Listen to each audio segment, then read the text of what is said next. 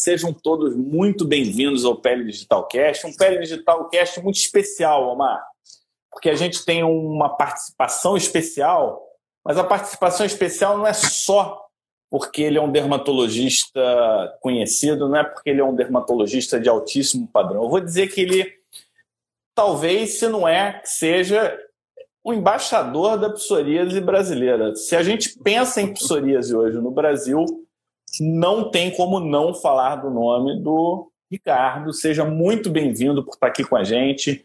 Já assisti centenas de aulas suas de psoríase e pode ter certeza de que parte do que eu sei hoje tem contribuição direta e indireta sua, sem a menor sombra de dúvida. Passo a palavra para o Omar, para o Omar entregar para ti com. É igual vôlei, né? Eu passo para ele, ele é, levanta. Cortar, né? Então, o Ricardinho é amigo nosso, querido de muitos anos, de todos os dermatos, cara super gente boa, muito bom tecnicamente, é isso aí que o Fábio falou, sabe tudo de psoríase, sabe tudo de medicina, de, de dermatologia, mas em psoríase ele é uma referência mundial, tá no Psoriasis International Council, né? Ele vai, a gente vai falar um pouco de tudo isso, né? E, Ricardo, primeira vez você junto com a gente aqui no, no Pé Digital, queria te dar as boas-vindas, né? Ricardo é professor lá na, na USP, é, dermatologista de destaque na SBD. E é muito bom ter você aqui hoje com a gente. Seja bem-vindo, viu, para o Pé Digital, ao Pé Digital. Boa noite, boa noite a todos. Fico super lisonjeado com o convite. É um prazer muito grande estar aqui entre amigos. E já que o Fábio fez tantos elogios, eu vou contar uma história que acho que o Fábio nem sabe. Eu e o Omar, a gente é mais ou menos da mesma época de residência, de congresso. Quando eu era mero R1 no nosso congresso brasileiro, a gente sempre tinha aquela sessão de casos clínicos que tem até hoje, né, para o residente aprender como é que se apresenta. E foi lá um residente mais graduado do Rio de Janeiro e apresentou o caso dele. A banca examinadora que estava julgando os casos falou assim: olha, raras vezes a gente vê um caso clínico tão bem apresentado. Esse médico que está apresentando deve ter uma carreira brilhante na dermatologia. E não era ninguém menos, ninguém mais do que o nosso colega, doutor Omar Lupi, que está aqui. Ah, é eu? Assim, vamos, Achei que a história era para o é Fábio. Não, eu não. Ele falou que era, ele era R1, Omar. Eu não tinha ah, seu. Eu acho, que, eu acho que a história... Achei que a história era do Fábio. Eu já estava aqui, eu, eu, já ia dar uma, uma, uma, uma gozada no Fábio. Disse, olha, não, então, então fique agora. Não, agora não. o Fábio, agora a gente que está na, na mesa, né? E faz elogio para ele. Verdade. O Fábio está bem conservado, pessoal. Mas ele aqui perde pra gente, ó. A gente aqui embaixo tá, é, tem, mais, tem mais tempo de, de rodagem que o Fábio, que é tipo garoto perto da gente. Né? Garoto. Né? Muito bom, Ricardo. Ricardo tem uma, tem uma coisa interessante que eu tava, me lembrei hoje, Ricardo, que assim, curiosamente, olha que legal, nós três somos dermatos, nós três fazemos uma dermatologia mais para o lado clínico, para o lado imuno-dermato, e nós três somos casados com dermatologistas, olha que legal, que fazem mais a parte estética. Olha que, olha que coisa curiosa. É, verdade. É verdade. Bem... E por essas e outras que estamos nós três aqui hoje discutindo psoríase, né, que é uma doença tão clínica e tão verdade. desafiadora.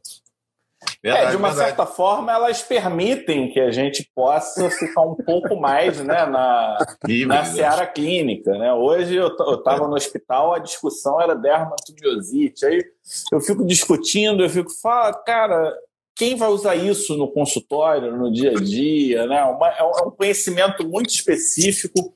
É uma dermatologia que corre perigo, né? Se a gente estivesse falando de ecologia aqui, a gente seria um animal em perigo. Não, não, não é uma dermatologia que está voando como uma dermatologia cosmética, como laser, ou até como a cirurgia, né? São dermatologias muito mais comerciais. Mas é, sem sombra de dúvida, para mim, é a dermatologia mais bonita e o impacto que a gente consegue trazer com a dermatologia clínica para quem está doente é impressionante, né? É, é, é algo assim que orgulha a gente. Mas o tema Olha aqui só, hoje a gente não pode deixar Ricardo, muito aberto, né, Omar? Você, está cheio de, de fãs aqui, olha. Pessoal postando, doutor Ricardo maravilhoso. Aí aqui, olha, tem uh, adoro assisti muito suas aulas, e tem o pessoal só colocando melhor dermatologista que eu já vi na vida. Você tá cheio de. São os amigos, não conta. São os amigos, é. Na verdade, quem tem muitos amigos tem tudo, né? Você não precisa nem ser bom no taco, você tem que ter muitos amigos. É verdade. É isso aí. Bom, então é... vamos para o tema de hoje, Omar. Vamos, Psoríase, não é isso? Isso. Eu, eu vou, já que vocês são muito antigos na dermatologia, eu vou começar. Eu fiz, eu fiz a minha dermatologia na UERJ, o Omar passou, ele se formou na UERJ. É, e na época, eu lembro, uma das coisas que me chamou a atenção, tinha um, tinha um paciente gravíssimo de psoríase, ele não respondia a nada, ele não respondia a citretina na época que a gente fazia bastante, ciclosporina, metotrexate, e aí a gente estava estudando uma nova opção, que não era tão nova, mas uma opção alternativa que era hidroxiureia. E, e esse foi um caso que me marcou muito, né? Porque quando você vai ler hidroxiureia, né? Você vai neoplasias hematológicas para você botar o cara em extrema supressão. E, e, eu, por que, que eu trouxe esse caso? Eu, eu trouxe esse caso para a gente fazer o contraponto, né? Da psoríase na época imunossupressora para a psoríase que a gente vê hoje, né? Antes da gente entrar em detalhes, eu queria um pouco a visão né, dessa jornada da psoríase, que era um ambulatório que ninguém queria fazer, né? O pessoal fugia desse ambulatório igual o diabo foge da cruz. Verdade. É verdade. Na, é, ver... não, acho que é na verdade, Ricardo, antes de você começar a falar, na, na, minha época, nossa, como residente, nem tinha ambulatório, pelo menos lá na UFRJ, não tinha ambulatório de psoríase específico. Isso veio depois, né? E aí, quando veio, os, os residentes não queriam rodar no ambulatório, né? Então, o Ricardo é o cara que melhor pode contar essa trajetória aí, né? Como é que isso mudou? Como é que foi essa história aí?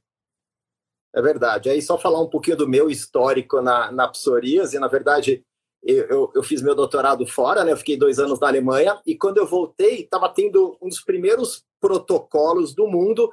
Não era nem um imunobiológico que estava sendo a, a, avaliado, era uma Mycobacterium vaca atenuada que tinha desenvolvido uma vacina para tentar tratar psoríase. E a doutora Denise Takahashi, né, minha mentora, estava né, direcionando esse protocolo e me chamou, Ricardo, você está voltando? Aí não tinha cargo no HC, não tinha aberto concurso ainda, e aí eu entrei nesse no, no mundo da psoríase. E lá no HC só tinha um ambulatório específico de psoríase, porque o professor Sampaio, que foi o chefe da Denise antes do professor Evandro assumir, obrigou o departamento a ter um ambulatório específico de psoríase. Mesmo a gente tendo três drogas para cuidar da doença, falou, não, vai ter que ter um ambulatório específico disso aqui. Então, por isso que há tantas décadas que tem um ambulatório específico. Deve Mas ter sido o primeiro do Brasil, não? Deve ter sido o primeiro do Brasil? Porque lá na é, USP, Fábio, é um departamento, né? Aí você consegue criar, né? É, a gente que veio de serviços de dermatologia não tinha nessa época ambulatório específico. O professor Sampaio também era um visionário, né? Ele enxergava 10 anos na frente. Mas vai lá. É, e na verdade, ele trouxe essa ideia da Clínica Maio, né? Porque ele chegou a trabalhar uma época na Clínica Maio nos Estados Unidos. Isso. Lá já tinha esses ambulatórios de subespecialidades na dermato. E aí ele implantou isso aqui, exatamente, a primeiro lugar no Brasil, e aí isso foi se disseminando com o passar dos anos. Uma história bem, bem legal. Mas aí, voltando ao assunto do Fábio, Fábio, é isso mesmo. Acho que no passado, quando a gente olhava a pele com psoríase, se olhava uma biópsia de um paciente com psoríase, tudo que se via eram aquelas alterações superficiais da pele, aquela descamação tão intensa, aquela hiperqueratose tão presente, né? aquela acantose, todas essas alterações, e a, a fisiopatologia da psoríase decorria nesse palco das camadas superficiais. Até que com o tempo, né, se começou a olhar um pouquinho mais para baixo, aí para a derme, se dá atenção aos linfócitos e se começou a pensar em fazer um bloqueio específico dos mediadores inflamatórios, então das citocinas, que a gente sabe hoje em dia que tem um papel primordial em toda a cascata inflamatória, que é a alteração que a gente vê e via na, na epiderme era mera consequência dessa inflamação que estava tão desenfreada, né, tão hiperativada, que levava à inflamação e às placas de psoríase. É verdade. E, e, na verdade, se você olha uma biópsia de psoríase no microscópio, para quem não está acostumado, realmente a abordagem assim talvez mais lógica no primeiro momento, com tantas alterações epidérmicas e menos alterações é, dérmicas, assim a lógica seria essa mesmo. No primeiro momento você olhar mais para a epiderme, né? Quando na verdade a chave da coisa não estava lá, né? Então isso é bem legal de você lembrar. É e, e o... que não só foi o que você mencionou, né, dos quimioterápicos, né, o próprio metotrexato também é, a hidroxiureia, é, imunossupressores que se usam, e era justamente tentando minimizar aquela hiperproliferação dos queratinócitos que estavam na epiderme. E isso funcionava, mas não se pensava que se estava tirando naquela inflamação subjacente. É, o, quem, quem teve a oportunidade de ler e acompanhar um pouco mais da história da psoríase, né? A psoríase ela, ela vem com toda, toda essa jornada, né, do é, da imunologia, desse desenvolvimento. Então, o, o, lá atrás, né, tinha uns estudos radiográficos que eles marcavam os núcleos é, é, com algum material radioativo e acompanhavam, né? Eles viram, né? Então, na psoríase crescia e a pele em sete dias ela chegava à escama e com isso veio o uso, antes do Metrexat, eu não vou lembrar o nome, que era um nome grande, mas foi o pai do Metrexat, que era um antimetabólito, e com isso o antimetabólito entrou na jogada, e hoje a gente sabe que o Metrexat age não por conta desse antimetabólico, mas por uma ação anti-inflamatória. Eu, antes dos linfócitos, eu queria chamar a atenção que a primeira célula inflamatória que se destacou na psoríase não foi linfócito, foi o neutrófilo, né, por causa dos microabscessos, por causa do murro. Então, a, a, o, linfócito ele nasceu, ele veio depois, né? Antes ainda tiveram os neutrófilos, a gente ficava olhando, não sabia muito bem o que fazer com isso, mas lá no UERJ, o, eu, eu, quem foi o meu estimulou assim foi o Alexandre Gripe, né? É que ele é um excepcional clínico e tem uma experiência com psoríase muito grande. Então, quando eu cheguei já já tinha esse ambulatório de psoríase, era o Gripe junto com a Luna, e lá fazia-se muito fototerapia. E eu queria perguntar um pouco sobre fototerapia, porque quando a gente vai nos consensos e até para conseguir liberação de medicamento, entra lá sempre a palavra fototerapia. Tem que ter falhado, tem que ter feito fototerapia. E aí eu tenho duas observações. A primeira é que é acesso à fototerapia de uma forma controlada. E hoje, pensando de forma moderna, lembrando que aqui é um fórum, Romit, que você pode falar o que você quiser, porque aqui a gente não está prescrevendo ninguém. Então você pode dar a tua opinião. Como é que se enxerga hoje a, a fototerapia no contexto né, é, ideal e não no contexto burocrático, vamos botar assim? Uh, perfeito, Fabio. Eu acho que ela continua ocupando um espaço tão primordial se a gente segue o algoritmo de tratamento da psoríase. É, primeiro lugar, porque é uma coisa muito segura de ser feita. Né? Então, a gente sabe que ultravioleta B, ultravioleta narrowband, né, uma coisa contanto que administrado no lugar correto, né, se evitando né, superexposição e tudo mais. Mesmo em relação a câncer de pele, a gente sabe hoje que o ultravioleta B é muito seguro comparado com o PUVA. Então, uma medicação segura que a gente pode fazer em criança, em gestante, idoso, acaba não tendo limitação maior. E se a gente vê os guidelines de eficácia, a fototerapia tem um alto índice de eficácia também. E se associado, então, ao retinóide, você mencionou anteriormente a citretina, é um dos, um dos índices de, de eficácia maiores que tem, comparável muitas vezes ao biológico. O problema todo, que nem você falou, é acesso. Né? A gente mora em São Paulo, vocês estão no Rio, a gente sabe que se deslocar para um lugar adequado para fazer a fototerapia é muito complicado, e isso tem que ser feito duas vezes por semana no mínimo, às vezes três vezes, que acaba limitando e demora para fazer efeito, né? É um mês que a pessoa vai ter um controle da psoríase. Isso leva meses de tratamento. Se a pessoa está grave ou evoluindo rapidamente para uma piora, não tem como você ficar esperando dois, três meses para ver o resultado.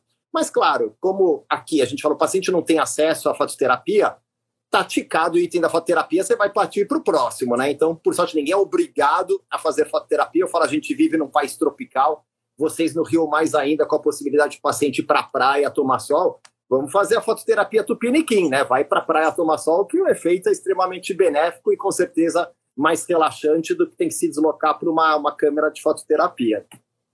Legal. É, e, e Omar, é, você gosta de fototerapia? Como é que você vê fototerapia olha, em dermatite atópica? Você que usa olha, é, bastante. DA, é, dermatite atópica é uma doença que tem algumas coisas, é, viu, Ricardo? A gente aqui está numa live aberta, né? Então tem médicos, muitos médicos aqui dermato seguindo a gente, mas também tem o pessoal todo dizendo aí, olha, Ricardo Romit é o melhor, me salvou da psoríase, diz a Guta Tudo bem, Guta? Isso aí.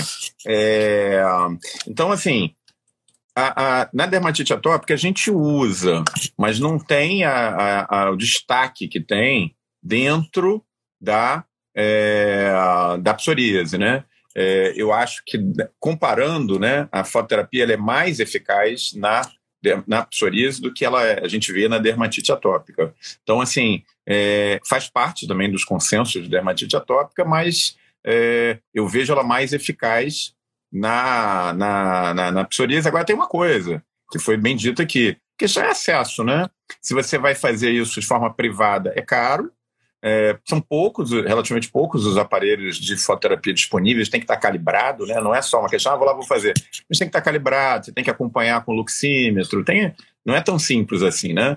Então, assim, hoje, o equipamento, as lâmpadas são lâmpadas especiais, são importadas, elas têm custo alto, porque elas são dolarizadas. Então, tudo isso aí a gente tem que considerar, né? Então, na prática, a fototerapia está lá nos consensos, mas ela tem cada vez sendo menos utilizada. Era muito mais utilizada antes do que é hoje, né?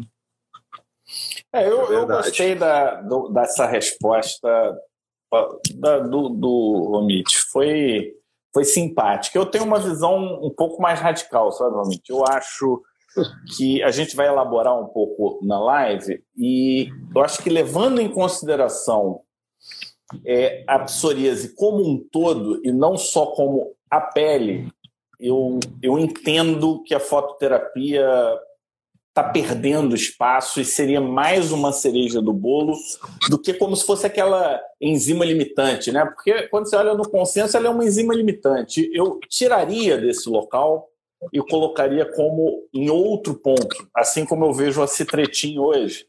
É, e aí eu vou, vou pegar o gancho para a pergunta, né? Você vê que uh, não tem aquela frase, né? Deus escreve certo, mas por linhas tortas. Os inibidores de TNF eles foram desenvolvidos para tratamento de insuficiência cardíaca congestiva e, e, foi visto que ele foi um desastre, né? Na, na época e acabou entrando no rol das doenças inflamatórias e mais especificamente no ano 2000, se eu não me engano, ao tratar um paciente portador de doença de Crohn, a psoríase desse paciente melhorou absurdamente e aí foi, eu acho que foi a grande virada do jogo né, na psoríase. Foram os anti-TNF lá no, no, no ano 2000, início da fim da década de 90. E, paralelamente, a gente começou a entender sobre doenças cardiovasculares na psoríase e o impacto que esse tratamento traz para esses pacientes. Então, esse é o cenário, é, Romit. Eu sei que às vezes a gente olha muito pela pele, mas a, a pele ela é só uma manifestação de uma doença que é sistêmica, né? Ela não é uma doença local da pele. Eu acho que esse é um conceito que tem que estar amarrado e quem ainda não tem isso amarrado esse é o momento do Ricardo martelar. Martelar, Omar, não pode ser mais aquele. Não ter dúvida, não. Martelar essa é informação. Ricardo, é, você acha que essa é a tua visão pode então, psoríase, uma doença sistêmica? Como é que você vê? É, só é, antecipar um pouquinho, mandar um grande abraço para a Guta, a paciente que entrou aí, uma paciente muito querida e realmente que né, sempre está presente, sempre muito legal. Uma boa noite para você, Guta. É isso aí. Então, hoje em dia, realmente, o conceito de psoríase mudou. Né? No passado, você achava que era uma doença cutânea e mais ou menos um terço dos pacientes com possível dano articular, né? os pacientes que poderiam evoluir para uma artrite, uma inflamação das juntas, uma intesite, uma dactilite, que são todas alterações reumatológicas que podem aparecer no, no curso da, da psoríase. E hoje em dia a gente sabe que realmente que essa inflamação da pele, das articulações, ela acaba tendo uma reflexão né, no sistema do organismo. Então, aquela inflamação não é restrita à pele nem à articulação, a gente tem repercussão sistêmica grave. Eu acho que é só sempre interessante chamar atenção que a maioria desses aspectos que a gente vai discutir aqui hoje se referem à psoríase grave, né, gente? Por sorte, 80% dos casos do mundo de psoríase são leves. Para esses casos, tem muito menos estudo, tem muito menos protocolo de pesquisa. Claro que o foco é aquele quadro grave que compromete e muito a saúde do indivíduo, a qualidade de vida, etc. Então, os quadros de psoríase grave são hoje em dia, né, associados a manifestações sistêmicas mais prevalentes também. O que, que é isso? É o risco de uma hipertensão arterial, né, a famosa pressão alta, de um diabetes, de um paciente com descontrole de colesterol, triglicérides, um paciente que pode tender à obesidade. Então, todos esses marcadores inflamatórios que estão presentes e elevados na psoríase também podem levar a essas outras manifestações. Daí o risco, muitas vezes, de uma pessoa que não cuide da sua psoríase, no futuro poder ter um infarto agudo do miocárdio, podendo ter o famoso derrame, que é o acidente vascular cerebral. Então, tudo isso a gente sabe hoje é que está tá linkado intimamente. Então, não adianta só olhar, vamos tratar sua pele. O paciente tem que ter uma avaliação multidisciplinar para realmente se abordar todos esses quesitos. Ricardo, além dos inúmeros manifestações aqui de carinho com você, pacientes, pessoas que são gratas, você estão colocando aqui a experiência aqui no. no, no, no é, no inclusive, Omar, você perdeu 350 pontos aqui em popularidade. Depois que o Ricardo entrou, tá claro, né? Que a popularidade. Bom, mas é... também com essa, cara, com essa cara que ele tem de galã, né? Com certeza. Não é. é o problema mas... que a gente não está discutindo as viroses, né? Senão a é. mesa ia virar aqui rapidinho. Mas olha só, temos aqui um comentário do Lucossa15, que ele diz o seguinte: sou residente de dermatologia em Moçambique. Não sei se você sabia, Ricardo, a gente tem muita gente, Angola, Moçambique, Portugal, América Latina, tudo que acompanha a gente. E ele diz: não temos disponível fototerapia. Qual seria o tratamento indispensável para controlar a psoríase num país com baixos recursos como Moçambique? O que você responderia para ele? Então, primeiro lugar, você está num lugar de sol, né? Então, com certeza, a exposição solar é extremamente benéfica. E isso sempre gera dúvida né? quando a gente fala para a imprensa leiga, fala sobre tomar sol em relação à psoríase, todo mundo pensa, ah, tem que ser o sol das 8 horas da manhã, depois das 5 da tarde, que é o sol seguro. Para a psoríase, isso não se aplica. Né? O que a gente precisa e é benéfico para a psoríase é o sol de pico, depois das 11 horas da manhã até as duas. Claro, isso feito de uma forma orientada, né? O paciente não ficar em tempo excessivo para que tenha uma queimadura solar, aumente o risco de câncer, mas pouco tempo no horário de pico acaba sendo extremamente benéfico. Tanto que os pacientes relatam, né? Vou passar uma semana de férias no Nordeste, no litoral, a minha psoríase melhora muito. E claro, né? Ultravioleta associada aí a um estilo de vida de praia, de descanso, acaba tendo uma repercussão muito benéfica. Então, isso é o tratamento acessível, barato, que está aí né, presente aqui no Brasil, na África e em outras partes do mundo, com certeza para todo mundo. Agora, partindo daí, claro, isso muitas vezes não é suficiente para ter um controle satisfatório. Aí, nos casos mais graves, isso vai partir para os tratamentos sistêmicos, que a gente sabe que são tão, são tão variados hoje em dia para manejar essa doença. Muito bom. O, me, eu me lembro, Omar, meu primeiro congresso mundial foi em 2002, foi em Paris. Paris. E, o, um dos, e, e os posters que mais me chamavam a atenção eram os balneoterapia no tratamento da psoríase. O pessoal ia é. lá para o Mar Morto, ia para lugares de altíssima salinidade e, e, e, com exposição solar, mais a tranquilidade, né? provavelmente pessoas que tinham cartão de crédito bem liberados, tranquilos, porque o estresse do cartão de crédito pode atrapalhar nesse processo. Né? Mas o, eu, eu, me lembro que me chamou muito a atenção na época, porque eu nunca tinha ouvido falar em balneoterapia, e é exatamente isso que o Ricardo está trazendo. Né? É, Inclusive, a, a dermatologia Fábio, tem um pouco disso, né? Essa inventividade. Né? É, teve Essa. gente que fez, ganhou muito dinheiro com isso, né? Eu me lembro que, assim, o pessoal ia é, passar férias no Mar Morto, ficava ali boiando, porque lá no Mar Morto você não precisa nem nadar, né? Pra, você já boia na, sozinho. E aí melhorava. Aí o pessoal começou a ganhar dinheiro. Como? É, olha, nós vamos pegar aqui a água do Mar Morto, vamos tirar aqui a, a água, deixar só o sal, porque deve ter alguma coisa nesse sal que ajuda, né? Essa era a ideia inicial. Aí começaram a é. vender. Você comprava o sal, você reconstituía o sal na sua banheira. Ah, mas o resultado não foi tão bom. Não, peraí. Sabe o que, que faltou? Faltou a exposição ao sol, que lá no Mar Morto tem. Então eu vou te vender também um kit de luz que você vai botar na sua banheira, assim, em cima, e que você fica lá deitadão, na água do Mar Morto reconstituída, tomando sol. O que, que, você acha disso, Ricardo? Você passa isso para os pacientes? Olha, eu só pegando o gancho, a eficácia disso é tão propagada aqui na Alemanha, nas, nos países mais frios, os convênios médicos pagam muitas vezes para o paciente com psoríase passar uma temporada no Mar Morto, esse tipo de região. a pessoa volta melhor. Mas que nem o Mar bem disse, né? Volta, a psoríase vai voltar, né? A não ser que você tenha alguma terapia aí de, de manutenção para isso. E infelizmente, né, quem já tomou uma caipirinha na praia e depois comprou limãozinho, açúcar para tomar a caipirinha num país frio, sabe que não vai ter o mesmo gosto. Então o efeito nunca vai ser o mesmo. Infelizmente é uma conjunção de fatores que leva a essa eficácia e não dá para querer fazer artificialmente um banho de luz e uma banheira em casa para ter um é, resultado. E, e com certeza você na tua casa, com a luzinha ali, com a água do marmoto reconstituído, fica faltando o terceiro fator que você não tem como comprar, que é o quê? Você está de férias, você dá uma relaxada, você está menos estressado, está é, tá com a sua família, de repente passando tempo de qualidade com seus filhos, sua esposa. Então, na verdade, é, é tem muita gente aqui hoje nos acompanhando que não é médica. O que que é, você que está aqui nos ouvindo tem que fazer para controlar a sua psoríase? Não é se automedicar, não é comprar sal para botar na banheira, nada disso. Você tem que procurar o médico que está treinado e orientado para te é, dar o melhor caminho na psoríase, que é o dermatologista. Essa, esse é o caminho, essa é a orientação que a gente tem que dar hoje. O pessoal, estou te dando parabéns aqui, ó. Denise Arduino. É, eu... Você está de, eu, de boa eu, eu, é, eu tinha, eu tinha uma escala aqui de. Porque, assim, nível de, de popularidade, a minha fica aqui e a do Omar fica aqui, né? Com, com o Romit, eu saí da tela, o Omar veio para cá, o Romit veio para cá. O...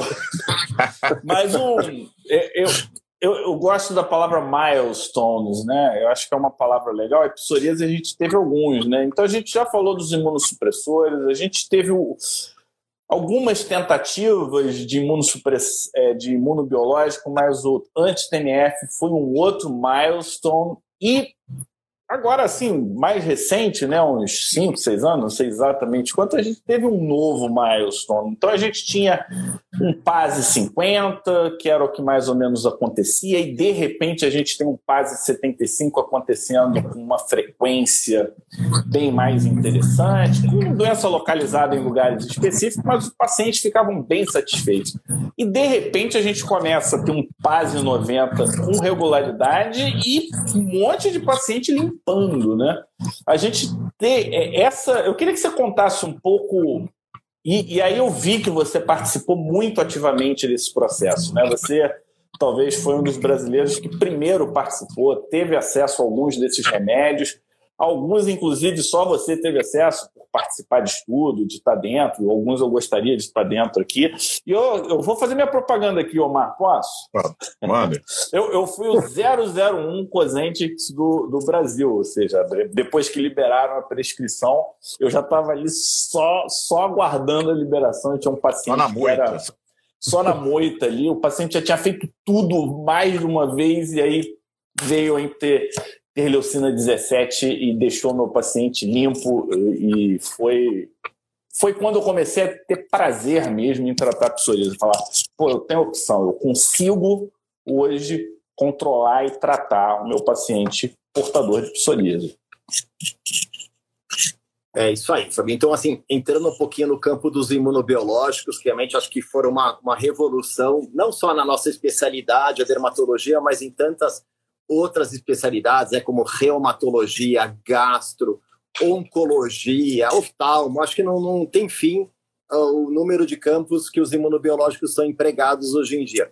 E para as pessoas acho que entenderem o que é um imunobiológico. Primeiro que ele chama biológico, não é porque ele tem uma plantinha lá dentro ou tem um bichinho lá dentro, é que ele é obtido a partir de cultura de células que são vivas, né? Então daí o nome imunobiológico, ele vai interferir no sistema imune obtido a partir de uma cultura de células. Imunobiológicos são tratamentos caros, sim, porque a tecnologia para desenvolver um medicamento desses exige uma fábrica inteira para fazer um único produto, né? Não é que nem você fazer uma aspirina, uma novalgina, que na mesma fábrica tem 100 produtos diferentes, né? A, o grau de esterilização e de cuidado tem que ser tão enorme que existe normalmente uma, no máximo duas fábricas no mundo para fazer esse único produto que vai ser distribuído para vários lugares. Então, é um tratamento muito eficaz e ele é muito específico. Né? Eu gosto de explicar para as pessoas que ele é como se fosse um mecanismo chave fechadura, ou seja, o imunobiológico que o paciente aplica, normalmente ele é feito por via subcutânea, um deles é aplicado na veia, mas a maioria é subcutânea. Você injeta um anticorpo na pessoa que vai se ligar especificamente naquele marcador inflamatório, naquilo que está causando uma inflamação exagerada, e eliminar aquilo do organismo da pessoa. Então ele vai tirar o que estava em excesso, o que estava causando a inflamação da pele. E por isso que hoje em dia a gente não aceita mais o termo, é um imunossupressor, né? que nem o uso de corticoide, o uso dos quimioterápicos que você mencionou anteriormente, metotrexato e todos mais. Não, ele é um imunomodulador, porque ele vai tentar compensar aquilo que está errado, eliminando o excesso daquele marcador inflamatório para o organismo voltar a ter uma proliferação das células da pele normais, ter aquele excesso de descamação, o excesso de inflamação que a gente vê nas lesões de, de psoríase. Então, é uma nova era de tratamentos, porque além de ter essa eficácia toda, serem melhores do que tudo que a gente já teve, são tratamentos extremamente eficazes, porque não né, derrubam a imunidade da pessoa, como muitos tratamentos no passado poderiam fazer.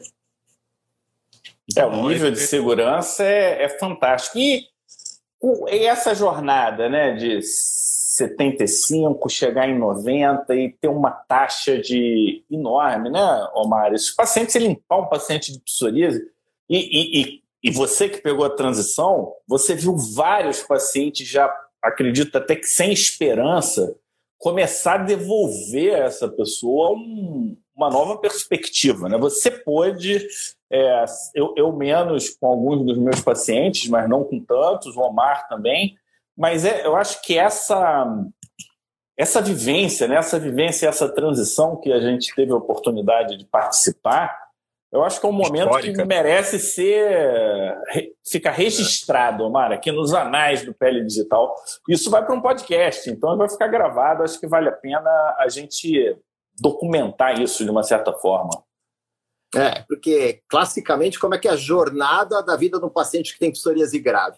É passar anos e às vezes décadas fazendo o quê? Passando pomadinha, passando creme, vai pingando de um lado para o outro. Ah, usa aquela pomada que é boa, usa outra pomada que é boa, e o paciente, às vezes no início, pode ter até um certo alívio da coceira, da inflamação que tem na pele, mas a gente sabe que aquilo acaba sendo inviável para controlar o quadro a maioria dessas pomadas são à base de corticosteroides, que se usado muito tempo, todos os nossos colegas médicos que estão aqui sabem o efeito deletério que isso tem, não só na pele com risco de estria, aumentar os pelos e tudo mais, mas até de uma absorção sistêmica da gente ter o efeito parecido como se o indivíduo estivesse tomando um corticoide. Então a gente sabe que essa época de tratar uma psoríase grave com pomadas está ultrapassada. Isso ficou no passado. Hoje em dia a gente realmente tem esses tratamentos muito eficazes para oferecer.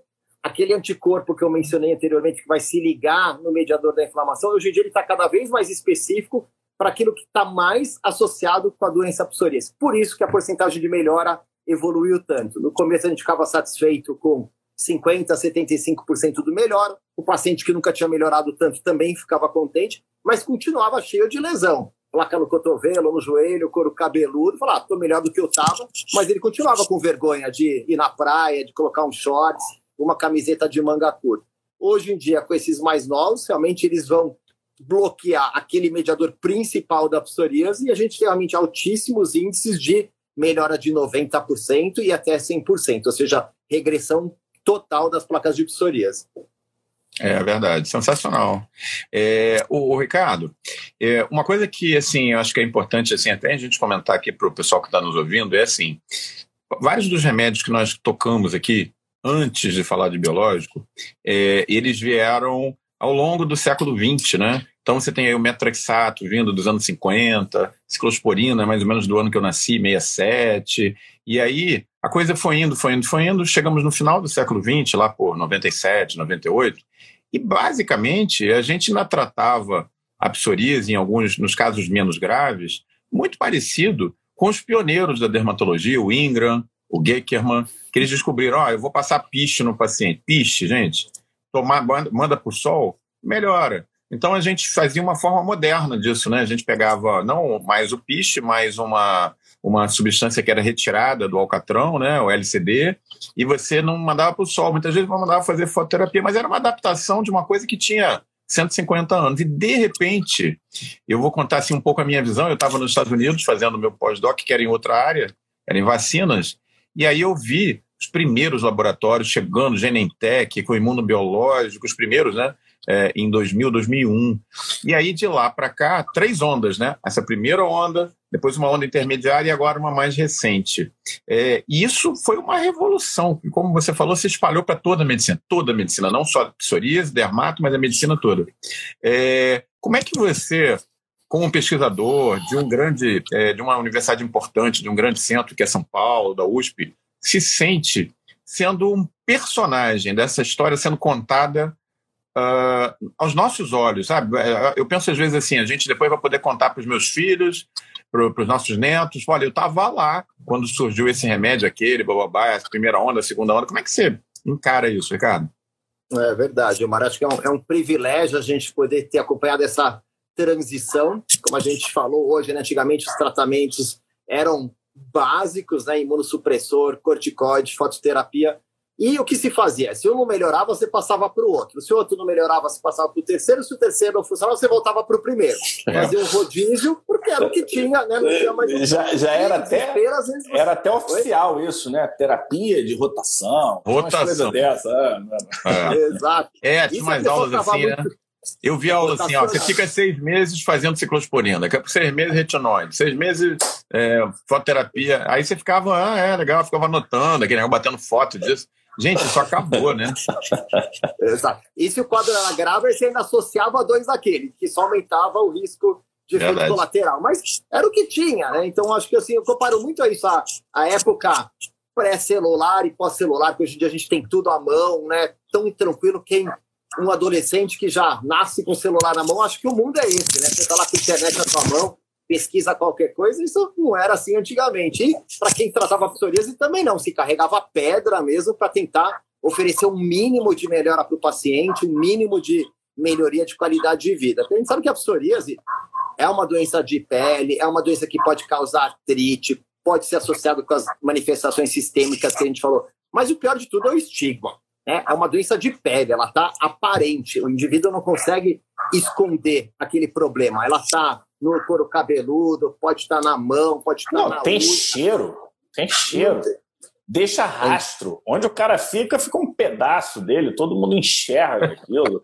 As pessoas têm nojo. Não, é, é só, só não é pior que pênfigo, na minha visão, porque pênfigo realmente é uma coisa surreal de, de incômodo. E agora a psoríase, a gente lembra que no início a gente falou que a dermatologia clínica virou uma espécie né, de atenção, porque corre o risco de entrar é, ameaça tal. Eu acho que a psoríase ela resgatou e trouxe a dermatologia clínica de volta para o cenário, junto com conhecimento de imunologia. Hoje, eu, eu circulando com os colegas de diferentes especialidades, convivendo com o Omar, né? A gente tem um curso que se chama Imuno Expert.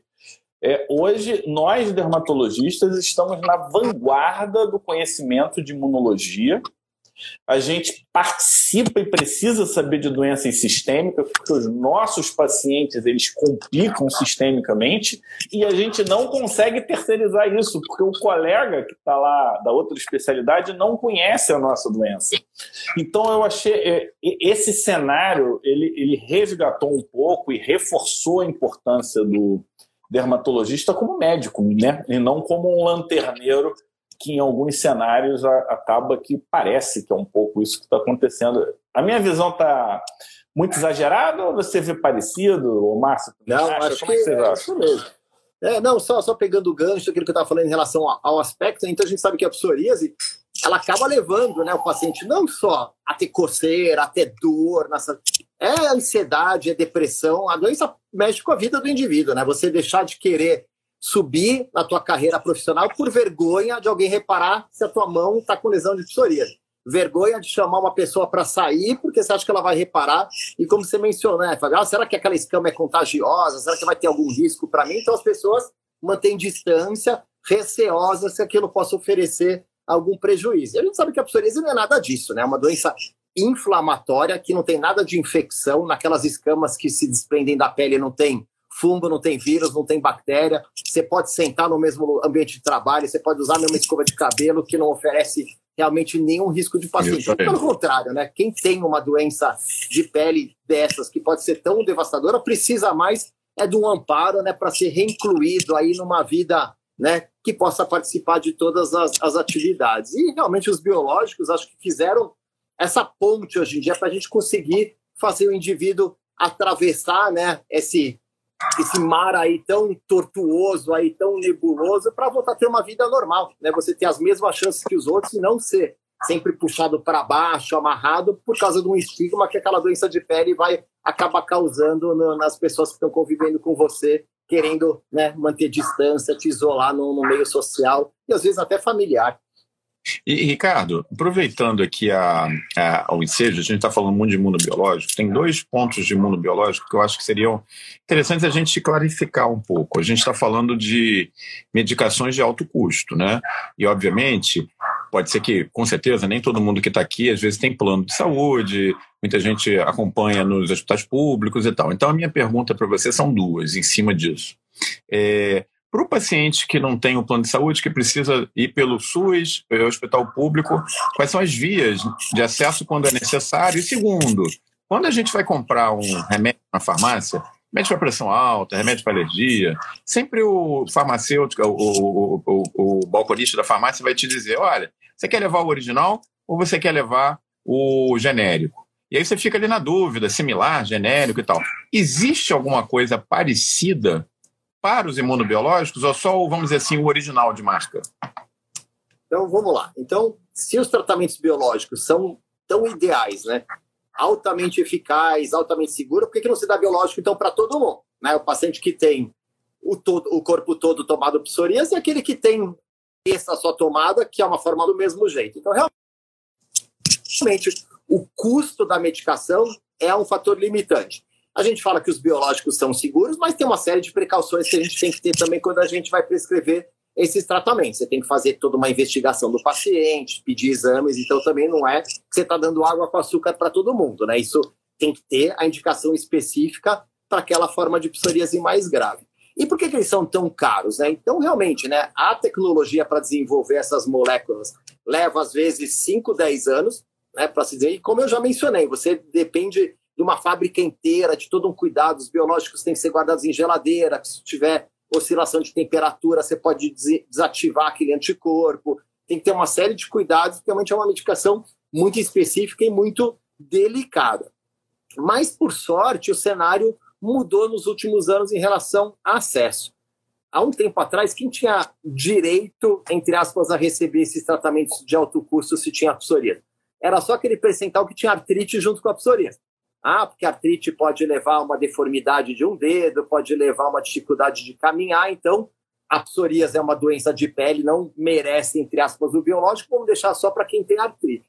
Isso, por sorte, mudou. Né? Acho que todo mundo que já viu um caso de psoríase, que conhece alguém que tem a psoríase, sabe que não é uma doença em nada estética, é né? uma doença extremamente comprometedora, extremamente impactante na vida do paciente. E, por sorte, isso né, foi levado a Brasília, né, a Sociedade Brasileira de Dermato vestiu essa camisa, levou todos os estudos que tem em relação à vantagem do uso dos imunobiológicos, e isso conseguiu, então, ser incorporado ao tratamento da psoríase como uma doença de pele. Então, hoje em dia, você não precisa mais ter artrite para ter a prescrição de imunobiológico pelo SUS. De norte a sul, isso está disponível. Se você estiver em Manaus, você vai ter acesso. Se você estiver em Porto Alegre, você vai ter acesso. Tem, claro, toda uma burocracia para isso ser prescrito pelo médico, como eu já falei, tem uma série de exames que fazem parte, você tem que preencher toda uma documentação, mas os biológicos estão aí, né? Um tratamento de alto custo, mas que o SUS está fornecendo para esses casos que já falharam aos tratamentos clássicos, que às vezes fez fototerapia não funcionou ou não tem como fazer a fototerapia. Para esses, então, se reserva a indicação de iniciar o tratamento imunobiológico. Tem um, um passo a passo, né, que o SUS segue também, guiado muito pelo custo dos biológicos, tem alguns que têm um custo um pouco mais em conta, tem outros que são mais caros, mas fato é que hoje em dia a gente tem essas medicações disponíveis. E também pelo plano de saúde. Né? Então, a Agência Nacional de Saúde, a ANS, também incorpora os imunobiológicos no seu rol, que são aquelas medicações que os convênios fornecem para os pacientes. Mais uma vez, para todo mundo? Não, para aquele que tem indicação e muitas vezes já tratou e falhou um tratamento convencional. Maravilha. Inclusive, só te interrompendo, Omar, dia 24 terminou uma consulta pública para avaliar mais uma opção de biológico, que é o certolizumab pegol. Então, só para quem está acompanhando a gente, eu, são, acho que são duas mensagens. Né? A primeira mensagem é que o técnico tem papel político, não é isso? Você não pode se omitir. A gente que tem informação técnica, a gente tem que passar essa informação para quem faz a legis, nossa legislação, para quem está lá legislando. Eles não têm como saber o que a gente sabe, então a gente tem que estar tá junto. E segundo, para você que adora dar opinião, participe dessas é, dessas consultas. É, consultas. públicas, porque elas acontecem e estão sempre acontecendo. Então, se tem atualização, é porque tem gente opinando, é porque tem pareceres técnicos e nós podemos e devemos fazer parte desse processo, né? Então, acho que é um é outro recado importante para a gente passar para os colegas ficarem atentos né, nesse cenário. É, passo a bola para você, Omar. Não, e Fabio, só pegando gancho, é isso, não é só o médico que opina, né? Eles querem a opinião do paciente, do parente do paciente, da associação de pacientes. Tudo é super bem-vindo, porque eles querem fazer um compilado dessas opiniões para ver se realmente a medicação deve ser incorporada ou não. Brilhante aí o teu, teu comentário. Fabio. Exatamente. A gente está vivendo agora na dermatite atópica esse processo, só que muito mais lá atrás, né? Ainda estamos buscando ali a criação do dia de conscientização da dermatite atópica. aí, Ricardo, a minha pergunta para você é: dia 29, a gente chega ao Dia Nacional e Mundial de Conscientização da Psoríase. É importante a criação desse dia? Onde que isso muda a vida das pessoas e de quem tem psoríase? É, é eu acho que por que, que se criou, né? Por que, que tem o dia da psoríase e às vezes não de tantas outras doenças? Eu acho que realmente a psoríase, até pouco atrás, era uma doença que pouquíssimas pessoas tinham ouvido falar dela. É psoríase, eu não sabia nem pronunciar a palavra direito, né? Falar que, que é isso, nunca ouvi do que se trata. Então, acho que foi o intuito de pegar uma doença que acomete 2, 3% da população mundial. Isso é muita gente, né? Você pegar um grupo de 100 pessoas, três terem aquela doença de pele, é uma coisa altamente prevalente. E mesmo assim, desconhecida, não tinha tratamento, não se sabia como é que cuidava o paciente, não tinha, na verdade, nenhum é, nenhuma retaguarda, nenhum apoio a esses pacientes. Daí a ideia, então, de se criar nesse Dia Mundial da, da Psoríase, para justamente se estabelecer não só campanhas de esclarecimento, orientação para pacientes, para familiares no mundo todo, mas justamente para pressionar os órgãos reguladores que esses pacientes precisam ser contemplados e tratados, para a gente conseguir realmente incorporar cada vez mais tratamentos seja de alto custo, seja de baixo custo, mas que nos ofereçam aí um leque de opções para a gente, em comum acordo com o nosso paciente, chegar a um tratamento indicado né, e melhor possível dentro de todas aquelas opções. E isso, por sorte, hoje em dia está presente. Né? Então, a gente tem várias opções, não existe um único tratamento para psoríase grave ideal, não tem um biológico que seja bom para todo mundo. Só para os colegas terem ideia, a gente tem hoje em dia 10 biológicos aprovados no Brasil. Né? Então, tem muita medicação e cada um vai se encaixando aí para um perfil de paciente. Isso para psoríase, né? Para psoríase. Para psoríase. Para psoríase, exatamente. Para outras doenças se abre o leque. A Ana Márcia SGF, estou paciente pelo jeito, diz assim: a maioria dos dermatos não conhecem a psoríase, principalmente a do couro cabeludo. Doutor Romit, com minha filha e com o reumato, acertaram. sou paciente, sou fã também, hein, Ricardo? Não, é, é, é impressionante. Para cada dois comentários, três estão falando bem do, do Romit. Não, é... é, muito oportuno que a Ana Márcia mencionou isso, porque a gente tem muitos pacientes que conseguem um controle adequado da psoríase com os tratamentos tradicionais. Então não é todo mundo que vai precisar tomar biológico, né? Tem pacientes que realmente ficam super bem com a fototerapia, ah, faz aquilo dois, três meses no ano, no inverno, que a psoríase tende a piorar fica controlado no verão, no inverno volta, toma uma medicação por via oral também controlar a psoríase. É caso a caso, né? Não tem uma, uma fórmula matemática milagrosa para todo mundo, né? Cada paciente com a sua indicação. E, e, e, o que faz a gente continuar animado aqui são duas coisas. Primeiro, que os conceitos não param, né? Então a gente, muito provavelmente, eu estou dando um momento nós tradamos aqui do Pele Digital você pode concordar, discordar, mas a gente vai evoluir nos conceitos. É muito possível que a gente cada vez mais tenha critérios claros de endótipos ou subtipos de psoríase e cada vez consiga ser mais preciso de forma individual, a gente está falando aqui de medicina de precisão, eu acho que é um passo que a gente provavelmente vai dar. É, e o outro ponto que eu queria já entregar é, para a gente botar na mesa e discutir é a importância da gente voltar a estudar imunologia, né? Porque se for pegar a tua imunologia de formação, você faz hoje, assim como o Omar não teria e eu também não. Eu, mesmo eu sendo muito mais novo que vocês, a, a minha imunologia ela estaria muito antiga, né? então, é, esses são o meu momento nostradâmico e o momento de estímulo. Eu acho que nós temos que estudar bastante imunologia.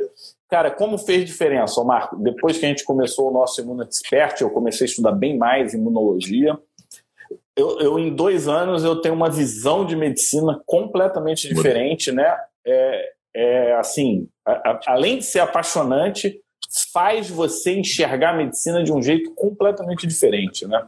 Então faltam cinco minutinhos, Omar.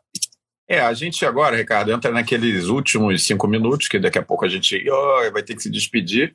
Muito legal ter o Ricardo aqui. Ricardo, as últimas palavras vão ser suas eu é, é, falo exatamente na linha do que o Fábio está é, tá comentando. 15 anos atrás, Ricardo, faz agora, no dia 15 de novembro, ou seja, daqui a duas semanas, eu migrei é, num, das, numa das, das, instituições onde eu trabalho, na UFRJ, da dermato para a imunologia. Então, eu já há 15 anos eu tenho essa pegada é, da medicina e da dermato muito mais assim in, influenciada pela dermatologia. E é isso aí que o Fábio falou. Isso mudou. A forma com que eu vejo medicina dermatologia mudou. E é, assim eu acho que isso me, me faz apreciar muito esse momento que a gente vive dos imunobiológicos, agora dos inibidores de JAK chegando. É, como é que você vê isso? Você acha que imunologia realmente, dentro da dermato, tem esse, esse lugar tão importante? Acho que imunologia, quando a gente fala de doença inflamatória, é a base de tudo, né, Omar? Acho que assim, não tem como entender uma doença sem estudar imunologia. E o que acho que é tão desafiador é que a imunologia muda, né? O que o Fábio fala, a gente aprendeu uma coisa na residência, depois de um ano, esse conceito não é mais verdadeiro. Se identificou que um outro mediador inflamatório está preponderante nessa doença. E depois, outros estudos mostram o contrário. Então, isso está sempre mudando. Cada semana a gente tem novidades imunológicas, a gente tem que estar sempre se atualizando, porque não tem um certo e errado, né? A imunologia é, um, é uma floresta né, cheia de árvores de diferentes tamanhos, né, com, com diferentes frutas, diferentes flores, que né, cada uma aí tem o seu papel em todas essas doenças que a gente estuda tanto. Né? Então, acho que isso é uma coisa que a gente tem obrigação de estar sabendo. A, a, um dos nossos espectadores mencionou, ah, eu passei com muitos dermatologistas, né, ninguém me indicou o tratamento certo. Eu acho que hoje em dia nenhum dermatologista tem obrigação de saber prescrever todas as drogas novas que existem. O que a gente tem obrigação é de saber orientar o paciente que existe essa opção de tratamento, né, que a gente tem opções novas, eficazes para manejar, seja psoríase, dermatite atópica, urticária. Primeiro dá o diagnóstico, né?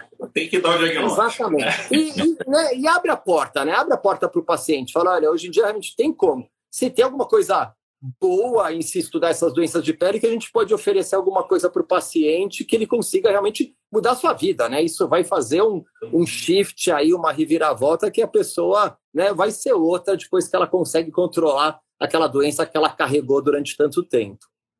É isso aí. É, bom, a gente está aqui agora nos últimos dois, três minutos de live, né? Eu vou aqui começando a me despedir.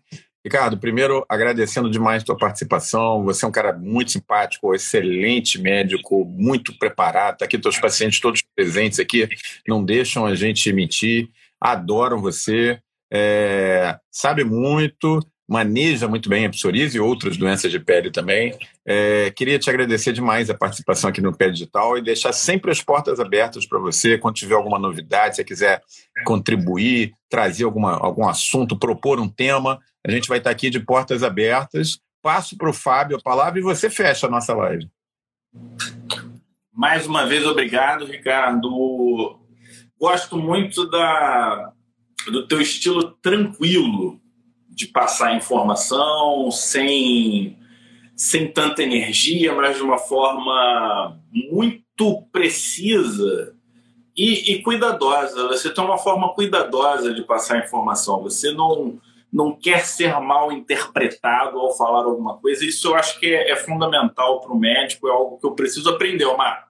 Eu tenho que conviver mais com, com o Ricardo. Você, você não está me influenciando positivamente nesse sentido. É, mas é, é, é, é uma forma muito boa de se comunicar. Obrigado por estar aqui com a gente. É, é um orgulho para a dermatologia brasileira, é um orgulho para os teus pacientes, né? A gente vê isso, é, uma, é um comentário positivo atrás de outro, inspira os novos dermatologistas, né? A gente viu agora o pessoal fazendo um alarde por causa de um peeling de fenol. Aí eu até gravei um vídeo falando que na década de 50 no jornal é descobrimos a fonte da juventude, né? Porque parece que as coisas o pessoal pega uma coisa que é velha, velha no balde, e, e parece que é uma coisa nova. Não, a, a medicina é uma Verdade. coisa séria, a gente está junto, a gente está estudando, não quer parar de aprender, não quer abrir mão do que a gente conquistou, e, e você traz isso com a tua história na dermatologia, com a tua história na psoríase. Agradeço, passo a palavra, e quem não conseguiu assistir tudo, vai para o nosso Pele Digital Cast. Eu vou adiantar para o dia 29, Omar para a gente comemorar. É, não é bem comemorar, mas para a gente ajudar nesse processo de conscientização da psoríase. Mais uma vez, obrigado, Ricardo. Obrigado. Só pegando o gancho, para quem quiser mais informação de psoríase, nesse sábado de manhã, no programa de saúde da Rede Globo, eles vão abordar a psoríase entre 7 e meia e 8 e meia da manhã, realmente destacando muitas das coisas que a gente mencionou hoje, para todos os espectadores e finalizar agradecendo vocês dois. Né? Foi um bate-papo muito legal. Acho que a gente sempre aprende muito com os colegas. Vocês são profundos conhecedores do, do assunto e realmente me senti lisonjeado de poder estar aqui essa noite batendo um papo com vocês. Realmente tenho só a agradecer. Muito bom. Isso aí, Omar. Gente, obrigado. É isso aí.